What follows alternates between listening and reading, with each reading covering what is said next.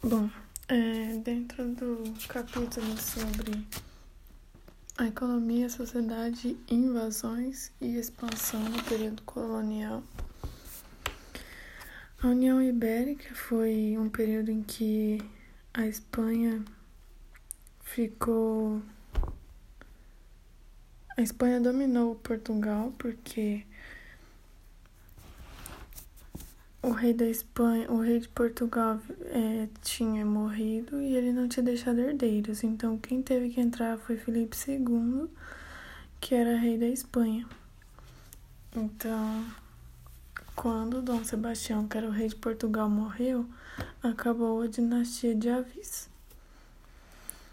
É, após isso, a sociedade colonial ela era composta de uma massa de escravos, uma pequena parcela de homens livres, muitos deles dependentes do poder dos senhores do, dos engenhos. E também tinha os homens bons, que eram os que se destacavam pelo poder político e cargo de administração e política, que eram médicos, professores, entre outros. É, nessa sociedade colonial, as possibilidades de ascensão social pelo enriquecimento, pelo casamento, era bem baixa. Então, da mesma forma que o espaço para o desenvolvimento de atividades que fugissem ao controle da aristocracia era bastante limitado. Então, o que segurava o poder absoluto dessa classe nobre sobre a vida interna da colônia. Então, essa sociedade lá era patriarcal, com o homem como figura central, as mulheres eram proibidas de ocupar cargos públicos. Elas ficavam relegadas à participação nas ordens religiosas, tarefas domésticas ou ainda medicina popular e as práticas religiosas. É, então, dentro desse período colonial, houveram algumas invasões estrangeiras, como por exemplo da França. A França ela teve sua presença na costa brasileira no início da colonização e eles realizavam atividade de contrabando com o pau-brasil. Eles buscaram ocupar o Rio de Janeiro e mais tarde o Maranhão. Então, Após algum tempo, eles foram derrotados e expulsos pelos portugueses. E também teve a invasão da Holanda.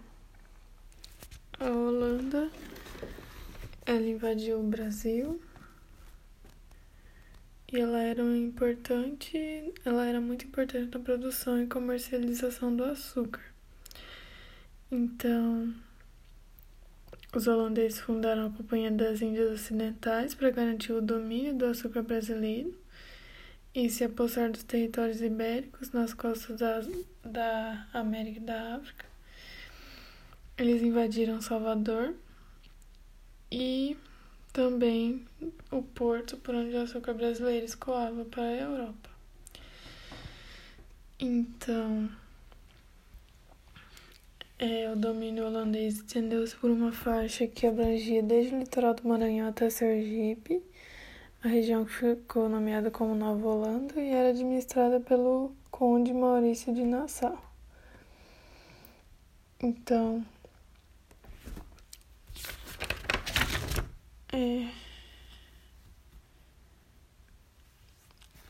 a luta contra os holandeses ganhou força a partir de 1645 começou a insurreição pernambucana, que era contra a presença holandesa, contrariando a ordem da coroa portuguesa, porque eles tinham feito uma trégua. Então, eles foram expulsos do Brasil e eles começaram a eles foram para o Caribe produzir açúcar, o que faliu o Nordeste brasileiro, porque era uma grande concorrência, porque os holandeses eram responsáveis pelo refino e pelo transporte do açúcar brasileiro. Então, a Holanda domina o açúcar e o tráfico negreiro da África também. E outra atividade importante foi a pecuária e as drogas do sertão. A pecuária ela foi uma atividade que auxiliou no povoamento do interior do Brasil. É, a pecuária ela foi ela auxiliou na produção do açúcar porque o gado ali tinha um papel no transporte, na atração dos engenhos e na alimentação em uma escala menor. Então, eles substituíram o povoamento humano pelo gado, aniquilando as populações locais ou forçando eles a abandonar as terras. Então, os indígenas foram obrigados a atuar como guias, vaqueiros ou guerreiros. E a outra atividade, que são as drogas do sertão, são os produtos medicinais e alimentícios obtidos pelo extrativismo em regiões, em algumas regiões como o anil, cravo, canela, cacau e urucum. Essa atividade foi um dos principais elementos que motivou a ocupação da Amazônia. Então, é, as drogas do sertão auxiliou na ocupação da Amazônia e a pecuária auxiliou a povoar o sertão nordestino. Sobre a expansão territorial, é, na ocupação do Nordeste e do Norte, é, alguns fatores foram a pecuária, as drogas do sertão e a necessidade de defesa. E na expansão paulista, teve, tiveram algumas expedições que atuaram. A primeira delas é o bandeirismo, que são as bandeiras, que é um fenômeno paulista que é particular, então não é do governo que não respeitavam o Tratado de Tordesilhas, então eles queriam ir ao interior em busca de metais preciosos e de indígenas para o apressamento. Então eles iam muitas vezes onde haviam as, as missões jesuíticas, porque lá haviam os, muitos indígenas que os jesuítas queriam catequizar. Outra expedição foram as entradas que era uma expedição organizada pelo governo. Eles tinham é, sua atividade voltada para a extração dos metais.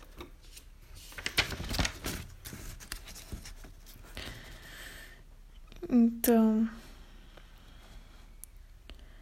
eles respeitavam o Tratado de Tordesilhas. Algumas outras expedições foram o contrato, que era a captura de escravos e destruição dos quilombos, as monções, em que a finalidade era, era abastecer o interior,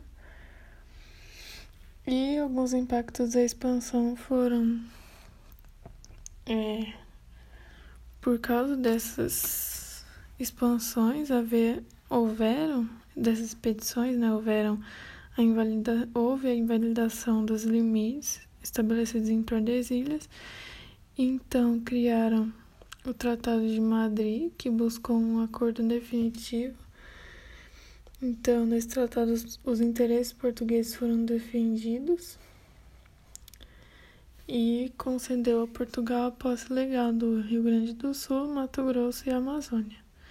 Outros, tra outros tratados foram o Tratado de Santo Ildefonso, que era Portugal perdeu temporariamente parte do Rio Grande do Sul e o Tratado de Badajoz, que deu a Portugal parte do Rio Grande do Sul e a Espanha o domínio da foz do Rio da Prata. Então, isso fixou as fronteiras do Sul e que foi praticamente determinado sua configuração atual.